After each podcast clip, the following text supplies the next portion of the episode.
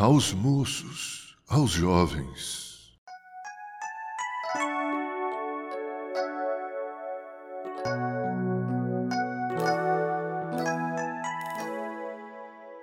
Querido jovem, o tempo é algo que Deus criou e depois inseriu nele tudo mais.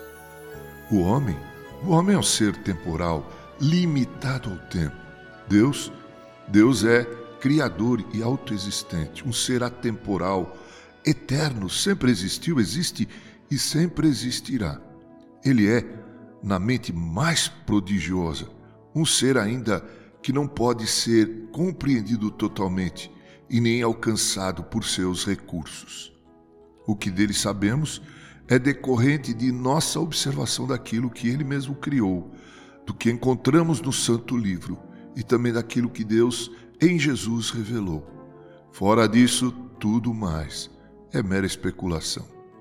Ainda pensando nessa questão, a verdade é que nem eu nem você fizemos qualquer coisa para vir ao mundo e nem para sair dele. Esse nosso princípio e nosso fim é determinado por Deus.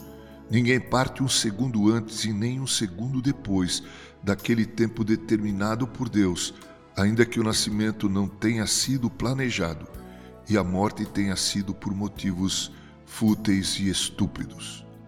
O sábio escreveu que há tempo de nascer e tempo de morrer, Eclesiastes 3. Isso é uma verdade para tudo. O de que precisamos estar atentos mesmo é com o tempo de viver. Preciso saber viver, escreveu um dos nossos poetas. Sim, porque o passado se foi futuro é uma possibilidade apenas, mas o presente é uma realidade. O escritor inspiradamente escreveu: Lembra-te do teu Criador nos dias da tua mocidade, antes que venham os maus dias e cheguem os anos dos quais dirás: Não tenho neles prazer. Eclesiastes 12:1.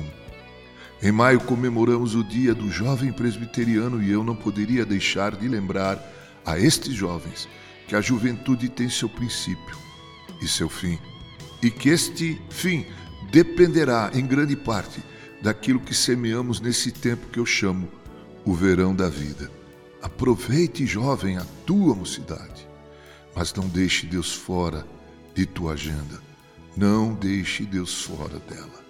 Construa um castelo sobre a rocha, que é Cristo, o Deus vestido de homem, onde você então terá segurança quando a velhice chegar e paz quando a cortina se fechar. Com carinho, Reverendo Mauro Sérgio Aiello.